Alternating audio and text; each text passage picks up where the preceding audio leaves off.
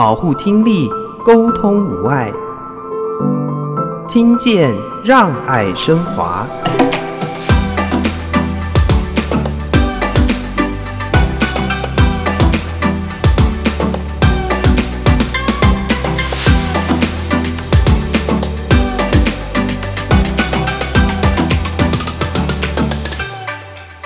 听觉照顾，不管在政策、呃产业，或者是民众觉知层面，呃，就有发现说，其实年长者是很值得关注的一个族群。我们是用我们的大脑在听声音，耳朵呢是我们的通道，声音呢经过集中放大，最后传到我们的大脑的听觉处理区，然后再跟我们的认知啊、记忆这些功能一起运作，最后产出的品质，大脑。占了一个很重要的关键，所以当一个长辈因为退缩，甚至行动失去自由，戴了助听器恢复他原来的生活方式，他的喜悦度其实不是我们没有受损的人能够想象。所以这个阿姨的分享对我来讲是一个非常的正加强，也让我觉得说我会参与华科的一些活动。我希望说再行有余力，多把这样的观念去做一些传导，倾听。让我们更靠近。我是华科基金会陈昭如，欢迎大家收听《听见让爱升华》，邀请大家一起来关心听力健康。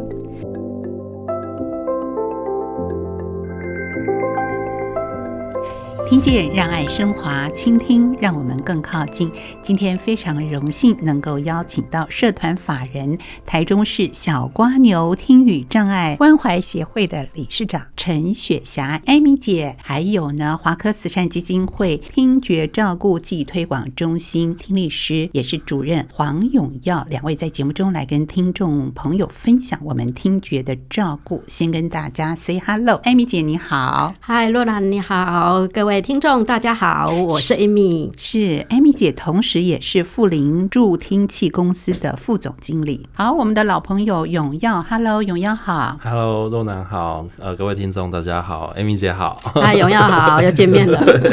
所以 Amy 姐其实也是听力师，永耀也是听力师啊，还非常有爱心，成立了小瓜牛协会。介绍一下小瓜牛协会。好，那小瓜牛协会的成立呢，主要是希望呢，关注更更多的关怀给听语障碍的呃族群，不管是小朋友或是成人。那我们现在的台中市小蜗牛呢，有提供听语障碍的语言治疗，还有听冷附件的呃训练课程。那这些呢，也都通过我们台中市社会局的早期疗愈补助。好，所以我们现在族群主要现在是帮助听语障的小朋友。那我们也希望有更多的力量来帮助成人的族群，也就是我们今天要关注的啊年长者的族群。是，可能对于这个从小出生啊，或者是在年幼阶段听力障碍的小朋友，我们社会资源呢，还有大家的关注都非常的高哦，也帮助他们很多。那对于年长者的听力受损，在这几年大家也是非常的重视。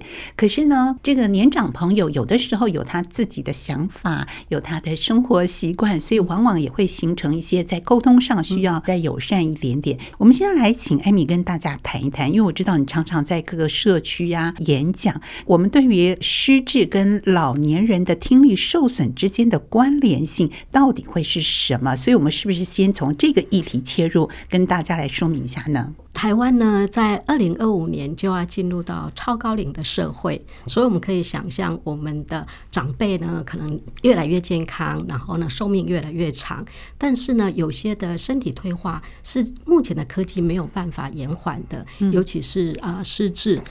那蛮好的一个部分是从国外开始，就针对听力损失跟失智的相关联性做了很多的调查。那刚刚我也跟永耀分享，我也找到台湾的一个调查，就是听力损失呢跟失智症呢是有正相关的。那我们当然知道失智症的原因非常的复杂，我们没有办法简而代之。但是呢，在很多的危险因子里面，听力受损呢，它占的比例是最高。占了百分之九，所以也就是说，听力损失如果我们能够早期的发现、早期的去做介入，是有机会可以延缓失智或是避免失智的。哦，这个是呃，在开始我想跟大家做一个分享。但是呢，很多人就会觉得听力损失是耳朵嘛，那失智呢是大脑，这两个怎么会有关系呢？听力师在做推广的时候，首先要推广一个观念是，我们是用我们的大脑在听声音，耳朵呢是我们的通道，声音呢经过集中放大，最后传到我们的大脑的听觉处理区，然后再跟我们的认知啊、记忆这些功能一起运作，所以最后最后产出的品质，大脑。占了一个很重要的关键，嗯，那是一个工作区，对，嗯，好，所以从这里就可以去想象啊，如果一个人他有听力受损，他首先呢传进去大脑这个听觉区的讯号可能是不够的，嗯，甚至是错误的，嗯，好，甚至是完全没有声音。那这个时候呢，我们神经系统有一个作用就是用进废退，所以这时候大脑的听觉区呢，它就很轻松啦，都不用处理。但是长久下来就有产生失智的可能，嗯啊，但是我还是在这边说，呃，失智的原因很多，它跟听损的这些相关的关系其实非常的复杂，很多的学者研究有都不敢断然的说绝对是怎么样，但是呢，从一些研究里面是可以看出它为什么听力损失会跟失智会产生正相关，而且听力损失越重，失智的比率就越高。好，我等一下有兴趣的话，我可以来做一个说明。嗯，我知道长期以来华科基金会其实也非常关注这个部分，对不对？嗯，没错。我们二零一五年开始，就是基金会在盘点到呃台湾听觉照顾，不管在政策呃产业。啊，或者是民众觉知层面，哈，呃，就有发现说，其实年长者是很值得关注的一个族群。哦，那时候可能大家应该也还没有真正关注到所谓高龄化，那到现在是高龄甚至超高龄的一个社会。以我来看，我自己觉得基金会当时在做这样的决定，还蛮有勇气的。呃，勇气加远见，远见的是说，呃，的确，我们现在活生生、硬生生的去。面临到现在已经是高龄迈入超高龄的社会，呃，无论在政策、生活层面，或者是文化层面，尤其是长照二点零，因为因应这样子大肆的在发展过来的哦，那勇气层面就是觉得。哇，年长者的倡议好跟照顾，至少不是我们当初不管在课本或是医院或是在成人以下的产业所面临到的状况，所以是自己觉得蛮有趣的。现在回顾起来对，对，所以在这个领域当中，我们真的需要不管是协会啦、基金会啦、听力所、听力师们，大家一起共同努力，让我们的听众朋友对于听力受损、对于跟我们大脑的认知、大脑的工作和处理之间的关联性啊，更加。的认识，可是对于很多家庭有长者的家庭来说，我们一般会觉得说，好像只是退化嘛，影响没有那么大嘛，稍微注意、稍微忍耐一下就可以。如果我们没有积极介入，没有带辅具啊，或者是没有去处理它的话，就会产生哪些现象或状况，可能会影响我们的生活。对、嗯、我们常常说啊，听力损失不可怕。尤其长辈常常告诉我，听不到耳根清净，听起来好像很有道理。嗯、但是我常也会说，听力损失本身的土石流比听力损失更要严重。哦，那我们可以从几个层面来看。嗯、首先呢，是生活安全性。嗯，尤其现在很多长辈可能是因为独居，或是自己独立性很够，是需要自己出门，不管是购物或是就医。甚至他去参加社团，常常在报章杂志我们会看到，因为听不到喇叭声而出车祸的，这个我想时而有闻。嗯哦，所以我觉得听力受损，我们身为孩子的最担心的就是出外的安全性。另外，居家也有安全性的问题，比如说呢，有人按电铃听不到声音，甚至是警报系统响了，火灾，甚至啊、呃、瓦斯炉。这些声音听不到，这也会造成一些不必要的一个伤害。这个从生活安全性，另外一个我比较想讲的是从呃生活品质跟心理的健康度来谈。当一个人呢、他听不清楚，呃，就像若兰刚刚讲的，我们可能就会稍微有点耐心，稍微讲大声一点，甚至呢，呃，加点动作表情。可是啊，我们的声音很奇特，你再怎么喊，你没有办法。随着他听力受损，越喊越大声，我们是有极限的。所以当有一天家人已经没有办法喊到对方可以听到的这个程度，常常就会鸡同鸭讲，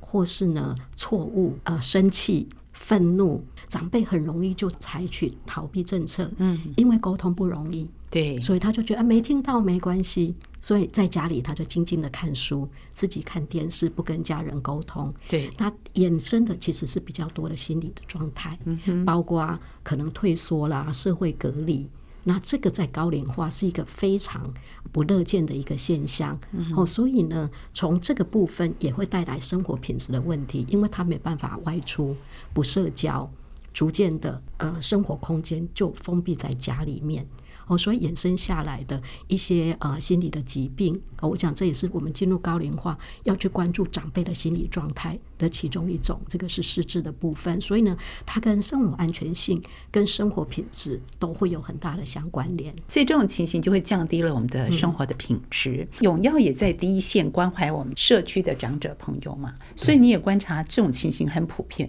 哦，非常。刚刚说二零一五嘛，所以离职现在应该有六七年以上。嗯哼。从那时候到现在，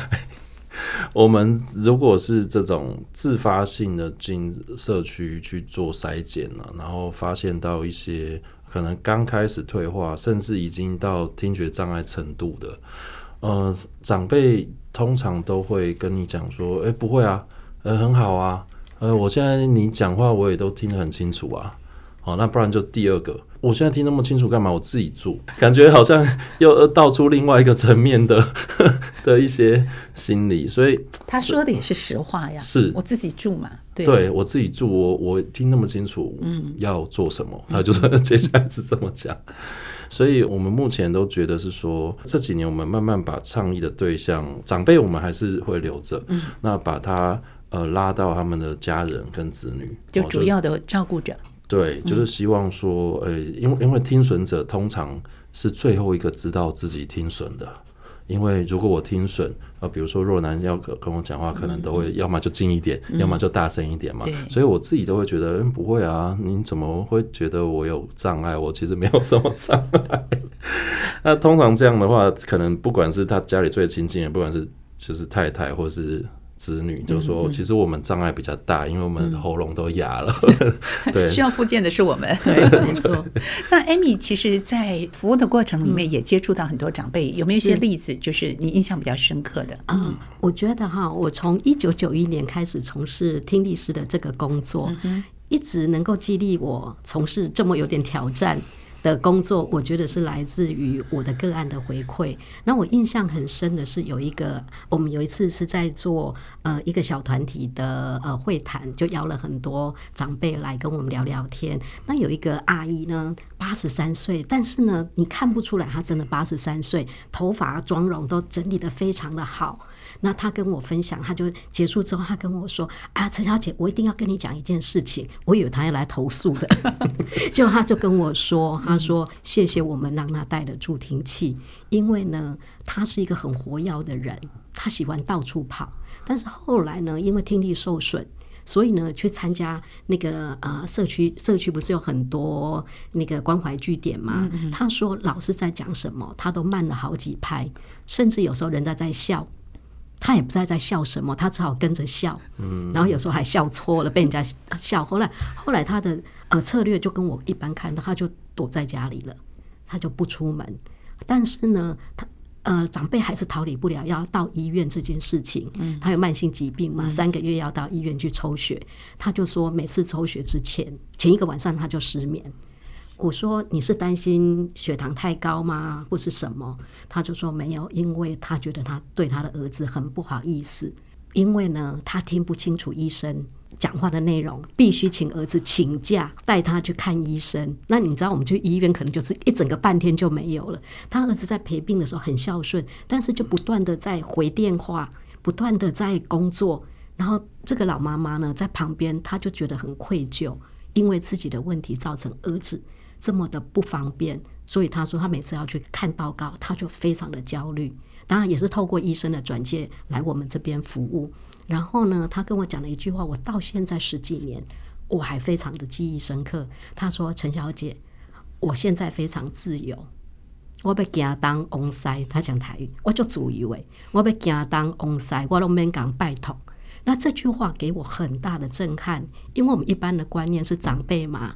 就是希望小孩子照顾，小孩子陪他才是孝顺。但是现在的长辈是非常的体贴的，他们很体贴孩子，希望维持自己的独立性。所以，当一个长辈因为退缩，甚至行动失去自由，带了助听器恢复他原来的生活方式，他的喜悦度其实不是我们没有受损的人能够想象。所以，这个阿姨的分享对我来讲。是一个非常的正加强，也让我觉得说我会参与华科的一些活动。我希望说再行有余力，多把这样的观念去做一些传导。所以今天很开心，我有这个机会来跟若男、跟永耀、跟观众朋友来说说话。谢谢艾米姐今天在节目中的分享。同时呢，我们也看到了身为一位长者，他非常的照顾家人，也不希望自己在年老退化的时候增加孩子的负担。那怎么样能够保护我们的听力，让我们的生活起居都能够维持在一定的水准？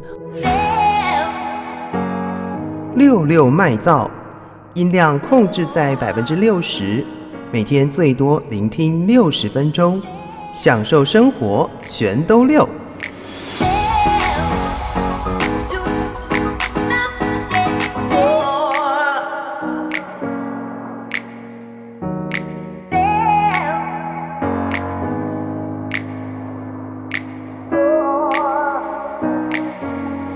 接下来我们要谈谈，在长者遇到这种听力受损或者是需要协助的时候呢，当然除了就医检测自己的听力的状况，很重要就是辅具或者甚至要人工的电子耳的植入啊，来协助他。对于你们来说，接触最多的就是助听器的介入吗？是的，长者在初代助听器的时候，可能会常遇到的一些问题呢。好，那我刚刚有讲到说，一般来讲听力受损，我们开始失去一些讯号，或者听不清楚，或是听不完全。这时候呢，我们的大脑就有一个叫做聆听费神度，因为呢，大脑的认知功能就要有更多的能量来供给，才能够勉强听得清楚。尤其甚至是在呃听力受损刚开始，在嘈杂环境一样会产生聆听困难，所以这时候我们的大脑去负载的。所以呢，对呃一些长辈来讲，聆听是非常困难的啊，这也是为什么后来他们会选择不沟通的其中一个原因哦。那佩戴助听器在早期的时候呢，当我们听力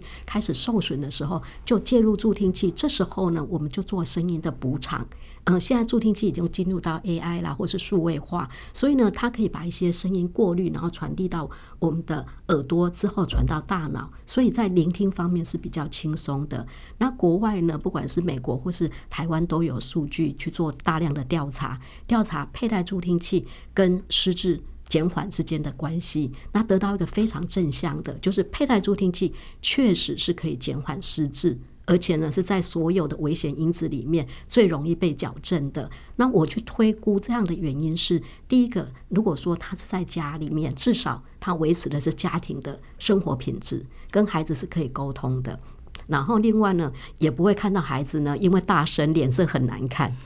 哦，因为看起来就像在生气。所以那个亲子关系，我觉得很快就会被看得到。那第二步呢，我们会看到是长辈可能就可以出门了。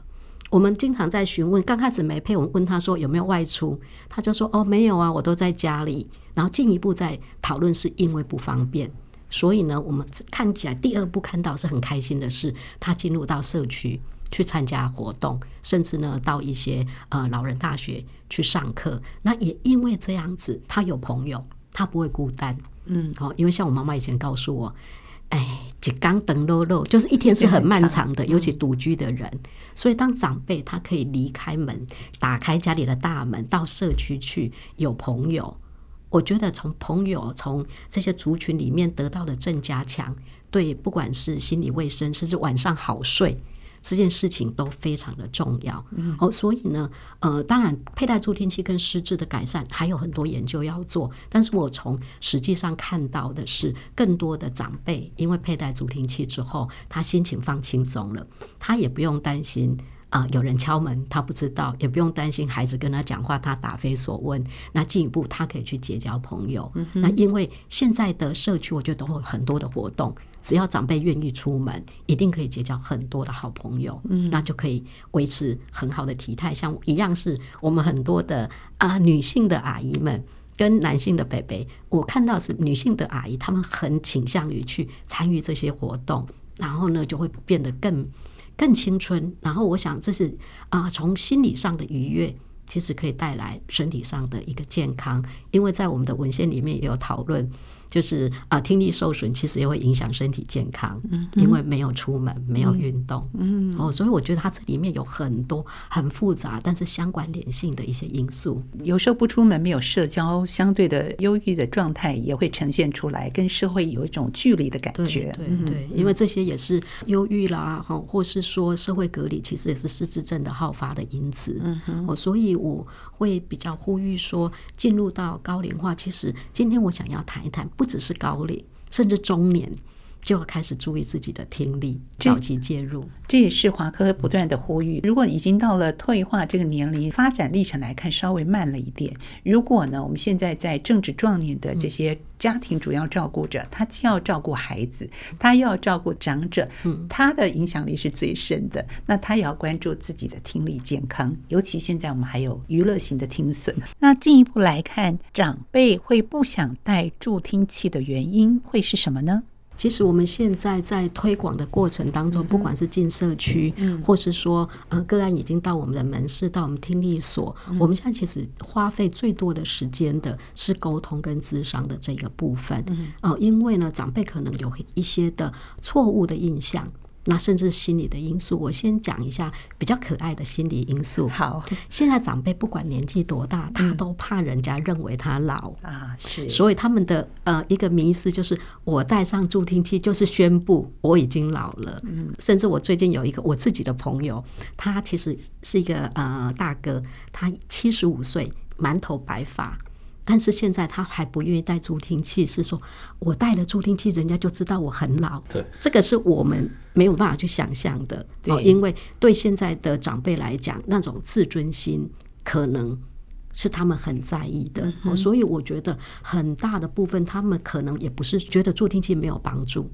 而是他们不想因为戴上助听器让他们。觉得变老了，但是他们可能忽略了一件事情：没有带助听器才会显老，沟通产生困难，人家就会说啊，你耳背哦。所以那个其实是一个迷失。那另另外，我觉得可能是另外一个是呃一些错误的印象，因为确实助听器的发展非常的早，从早期的比较简单的助听器到现在非常进步的助听器，那可能他的朋友里面有人是用的不成功的。一些因素不成功，所以就会告诉他说：“啊，助听器不要买，浪费钱，太吵了。”也就是这些的一些印象，就让他让他在佩戴助听器的时候就有一个障碍。那另外一个呢是助听器呢，因为它的科技的进步非常的快，所以呢助听器的呃价钱范围也非常的广，所以对一个长辈或是家庭来讲，有时候是不知道该怎么选择。甚至是哎，这笔经费对他们来讲会不会造成额外的负担？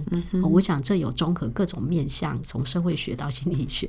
的因素都在里面，这样子，嗯，就考量的因素蛮多的啊。所以我稍微忍耐一下，旁边有人协助我一下，这笔费用就可以省下来。所以长者朋友的呃心理思考跟身体跟社交啊，其实对他来说都是他要考量的因素之一。不愿意佩戴的原因，还有我们要怎么样去克服它呢？是不是也举？一些例子帮助大家更了解。那我先来出卖一下我公公好了。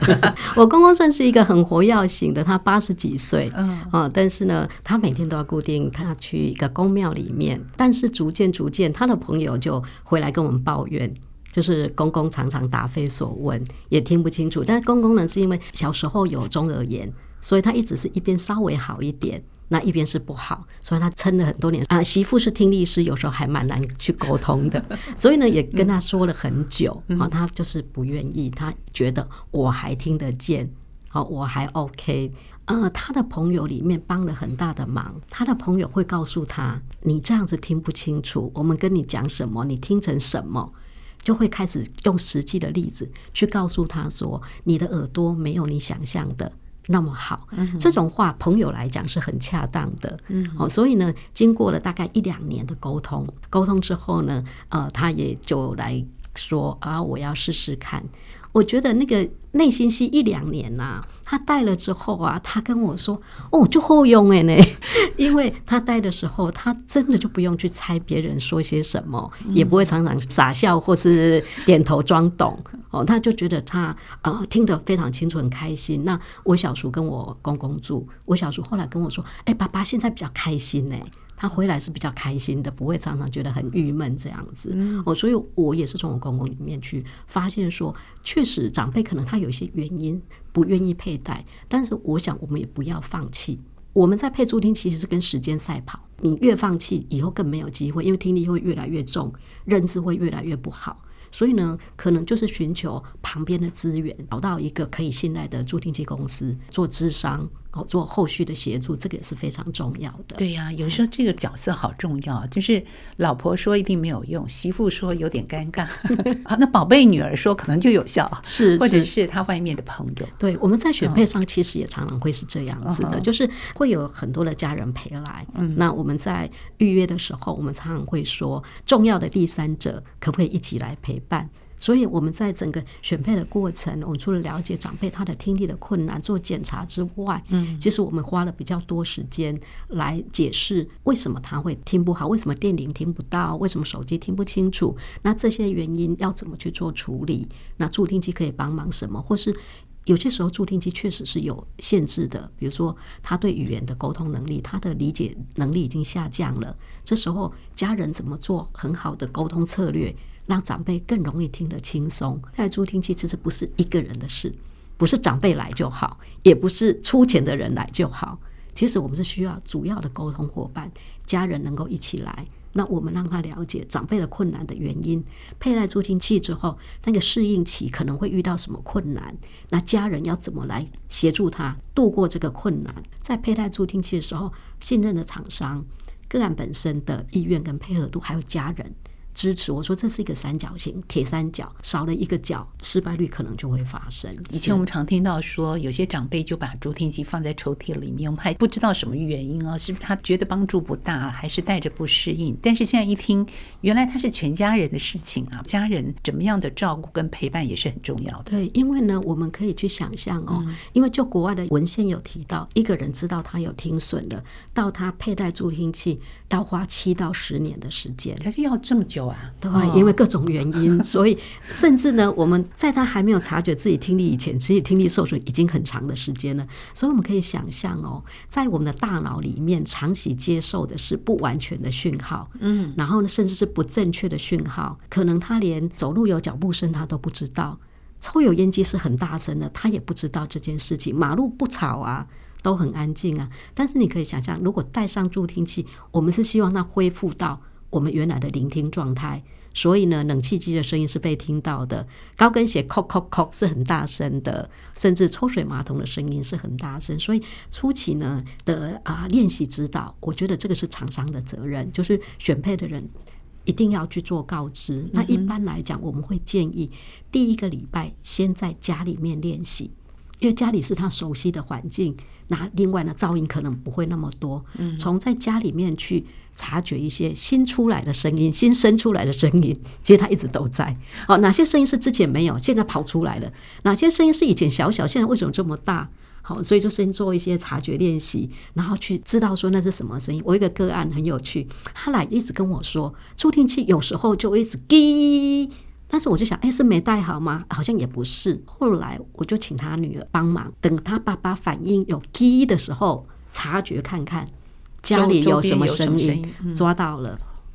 那个我们热水壶煮煮水的声音，就是煮了不是会开了的声音。那爸爸不知道这个是跟开水有连接，所以呢，好方法就是跟女儿说，你就带她到那个发声源的地方看，说这个声音就是开水的声音。然后之后大脑就认识了哦，哦就知道说哦，原来开水的声音是这样子，所以之后就不会觉得这是错误的，因为大脑对于没有听到的声音。都会告诉我们说，这是错误，这是不对，这都是助听器给的声音哦。所以呢，安静的环境做察觉、去做辨识是非常重要的。那第一个礼拜我们也不建议戴整天，因为呢，耳朵我们从来没有放个东西，就像戴隐形眼镜，那个异物感是会有的。所以第一个礼拜的前面两三天，大概三四个小时就好了。哦，不用急。然后第二个星期，我们比较建议说，如果说家里外面有比较安静的公园，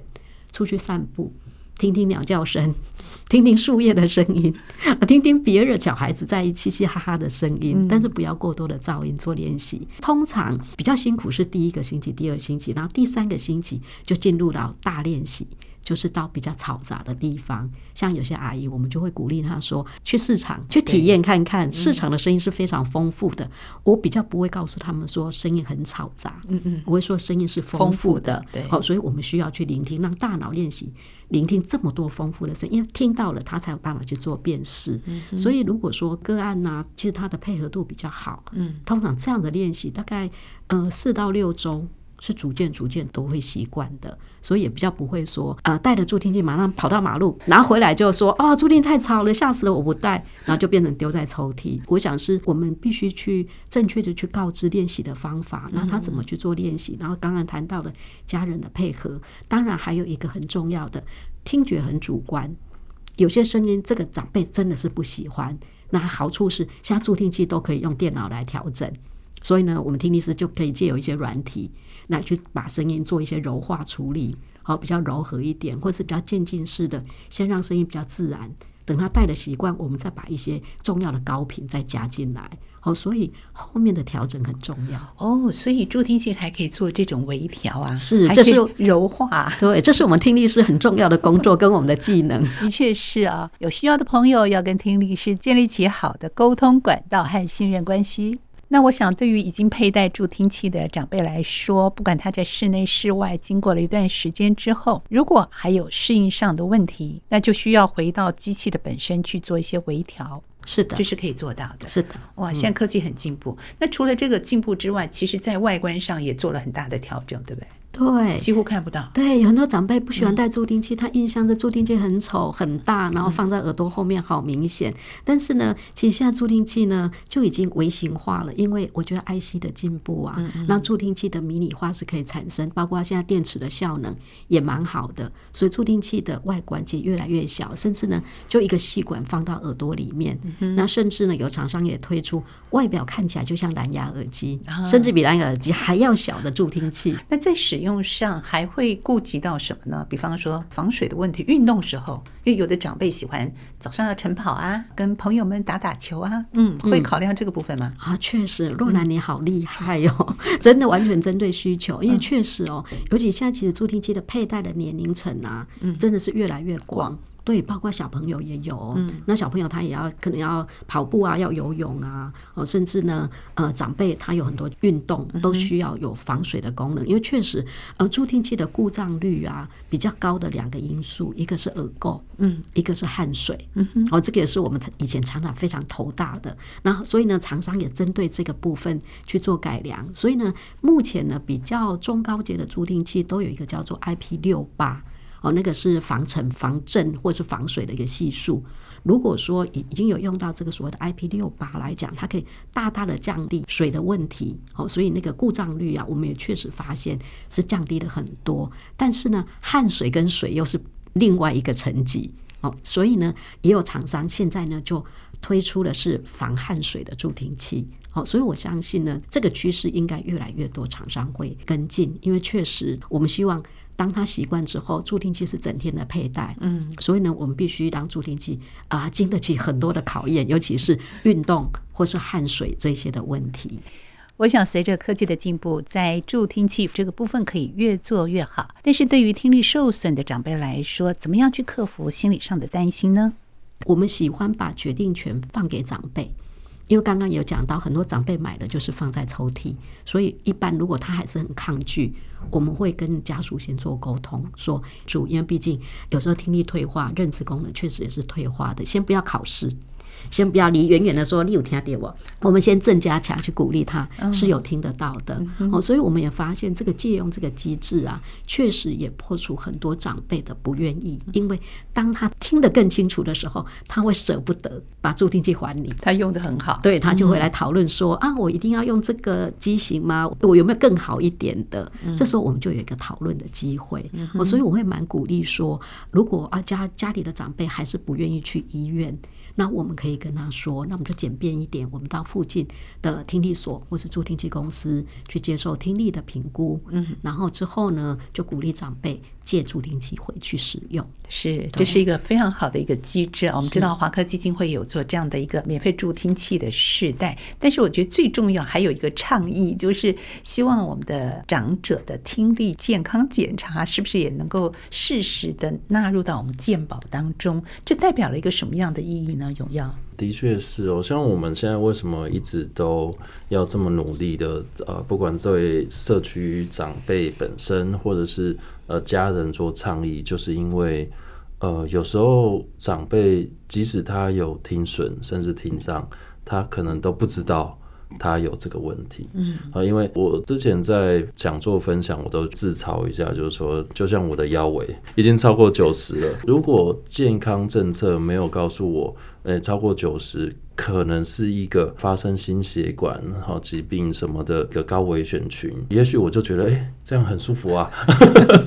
对，所以话说回来，就是我们很希望，呃，包含我们自己也一步一脚印的，包含之前做这个讲座做筛检，然后甚至现在呃发展出很简单的这个听塞的方法，都是希望。呃，大家至少可以知道自己的状态在哪里。嗯，那其实成人爵士是这样，就是说你知道自己的状态之后，不管当下有没有行动，呃，我我想都呃已经呃让他可以自己去因应哦。原本不知道我自己是听力的问题，他已经这一刻知道了。呃，即使我没有马上行动，说要去进一步的介入，但是我觉得应该都已经可以。接下来，我如果因为这个困难，我就知道我是这个问题，我就会有相应的策略可以去应应了。这样，确实，我我也再举一个例子哦，他是一个医生的助理，他是直到参加我们全人讲座之后，是他才怀疑自己有听力受损。那也因为这样的一个机缘，他才有机会来做听力检查。那检查完之后，确实已经是中度的听损。嗯，他说难怪常常在办公室同事讲的话他听不清楚。对，所以他已经都在医疗界。对呀，他但是他说艾米我们对听力完全不了解，更何况是非医疗界的人。哦，那所以我就觉得说，华科的倡议呀。对，呃，改变观念是非常重要。我们可能都会认为听力受损是老人家的事情，我才五十岁，我才五十五岁，听力损失跟我没有关系。对，但是呢，我们确实发现失能性的听损真的不是只有在长辈而已，是因为长辈族群我们很容易知道他听力很重，所以我们察觉出来，所以很希望说这个听力检查。能够作为一个常规的，尤其是中年以上健康检查，因为像刚刚永耀讲的，早期发现，也许他听力还受损是轻的，但是至少他会知道怎么去维护它，甚至呢两三年做一次听力的评估。那这个过程当中，甚至他知道怎么样去弥补听不清楚这件事情。那之后再随着年纪的增长，听力可能会在逐渐的增加。那这时候再来佩戴辅具，我觉得会比。从来都没有经历过这一些，然后突然被告知说你听不清楚了哦，要戴助听器了，那个心理的冲击，我觉得会缓和多了，自然而然的能够接受自己身体的健康的状态。怎么样让他觉知这跟生活品质也好，我们的安全也好，它是有密切的关系。最重要还是跟我们大脑的功能、跟我们的认知是息息相关的耶。所以这件事情是不能轻忽的一件事情。是的，面对高龄化。我们要活得开心，当然除了身体健康之外，我们一定把听力顾好。已经有听损了，早期介入，唯有这样子，我们才能够维持自己的生活的独立性、身体的健康度带来的心理的快乐，或是心理的快乐带来的身体的健康。我觉得迈入到高龄化，这些因素都非常的重要。那听力，我觉得在所有的呃困难里面。它其实是最容易被处理的。嗯哼，好，那我们现在的诊断仪器也都非常的进步。助听器的功能虽然说它还不到满分，不到我们要的它的那么棒的一个程度，但是确实它已经有一个很好的进步。那越早佩戴，我们大脑能够去习惯它，你就不用运用到那么贵的一些策略。所以呢，越早佩戴，它的社会的成本，我觉得是可以降低的。从容的去认识一下我们自己听力，然后怎么样的一个介入可以帮助我们，让我们的听力恢复得更好，让我们活得更加的自在和自由。今天我们非常感谢 Amy，也是我们台中市小瓜牛听语障碍关怀协会的理事长雪霞，还有永耀在节目中来跟听众朋友分享，带着大家认识我们听力的健康，其实跟我们的失智之间的一些关联性。非常感谢谢两位在节目中的分享喽，谢谢，谢谢啊。